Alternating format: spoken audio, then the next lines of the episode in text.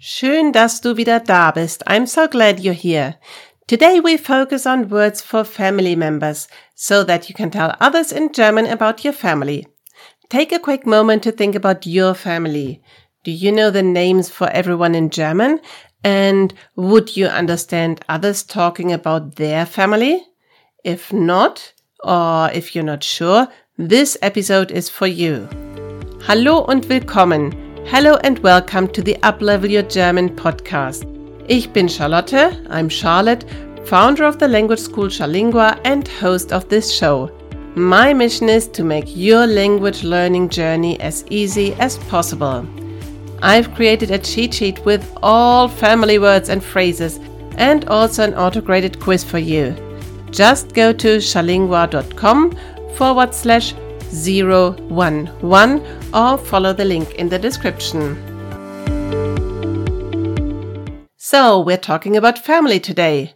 Now, real quick before we dive in, I'd love it so much if you would share this podcast with a friend. Do you have a friend that wants to learn German or has done German a while ago and wants to get back into the language? Share this podcast with them or this specific episode, whatever you want, because my goal is to help as many German learners as possible and I would be forever grateful. Okay, we start with die Familie, the family. Die Familie, die Familie is feminine. So, die Familie is basically parents or one parent and kids or one kid. And it can be the extended family too. Let's pretend you and your German friend are sitting in a cozy coffee shop. You're talking about your families, and fortunately, you've got some photos with your loved ones on them. As you start showing the photos, you can begin with Das ist meine Familie. That's my family. Das sind meine Eltern. These are my parents. Das sind meine Eltern. Eltern is a plural word. So if you want to say that someone is a parent, you can use das Elternteil, like part of the parents. The mother is die Mutter. Her children call her Mama or Mummy. And that name for her stays. So even a 60 years old will call his or her mother Mama or Mummy. The same for der Vater. The father, he's called Papa or Puppy. When our family was living in the UK, we once had a very funny situation. My little son was telling our neighbor about Puppy and his car and all the things he was doing, and the poor lady thought we had a really weird dog now. So, Germans don't change the way they address their parents, but they do change the way they talk about them to others. If I show you a photo of my family, I wouldn't say, das ist meine Mami, but rather, das ist meine Mutter. Also, das ist meine Mutter und das ist mein Vater. Now your friend might ask you, hast du Geschwister? Die Geschwister are the siblings. Hast du Geschwister? If you don't have any siblings, you can say, nein, ich habe keine Geschwister. Nein, ich habe keine Geschwister. But maybe you have one brother or more brothers. Der Bruder, die Brüder with an Umlaut. Du sagst, ich habe einen Bruder oder ich habe zwei Brüder. Ich habe einen Bruder oder ich habe zwei Brüder. The sister ist die Schwester. Two sisters, zwei Schwestern. Ich habe eine Schwester. Ich habe zwei Schwestern. Next we have the grandparents, die Großeltern.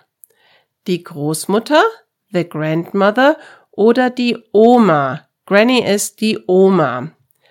Der Großvater, the grandfather oder der Opa. Oma und Opa. When the grandparents talk about their grandchildren, they talk about die Enkel. Or you can also say die Enkelkinder. Der Enkel und die Enkelin. Next, your friend might ask, hast du Kinder? Do you have children? If not, you can say, ich habe keine Kinder. Oder, ja, ich habe Kinder. Ich habe einen Sohn oder zwei Söhne. Ich habe eine Tochter, zwei Töchter. Ich habe einen Sohn, zwei Söhne. Ich habe eine Tochter. Ich habe zwei Töchter. Maybe you've got your uncle and aunt on your photos.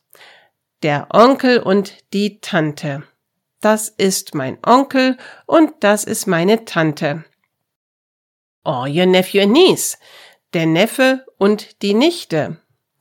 For cousins, we have two possibilities. The male cousin is der Vetter oder der Cousin. We try to pronounce it in a French way. Der Cousin oder der Vetter. The female cousin is die Cousine. This time there's one way of pronouncing it, but you can write it with K-U and then Sine, Cousine, or like in English or French, C-O-U and then the Sine. Now let's talk about everyone who has married into the family. All the in-laws are der Schwager, the brother-in-law, der Schwager, and the sister-in-law is die Schwägerin. We also have the funny name Schwippschwager or Schwippschwägerin. For example, my husband has a brother and a sister. They're both married. So, he has a sister-in-law and a brother-in-law. Er hat einen Schwager und eine Schwägerin. To me, they are mein Schwippschwager und meine Schwippschwägerin. Then, my husband's parents, my parents-in-law are meine Schwiegermutter und mein Schwiegervater, die Schwiegereltern, die Schwiegermutter und der Schwiegervater. And the daughter and son-in-law are die Schwiegertochter und der Schwiegersohn. Pooh, that was a lot of new words. So, to practice German, write down who is who in your family. For example, Anna ist meine Mutter. Peter ist mein Onkel. To look up all the new words and the correct spelling, just download the cheat sheet at chalingua.com forward slash 011 or follow the link in the description. And don't forget to take the quiz to see how you're doing. Okay, that's it for today. Thank you for listening. Bye for now. Tschüss, bis nächste Woche.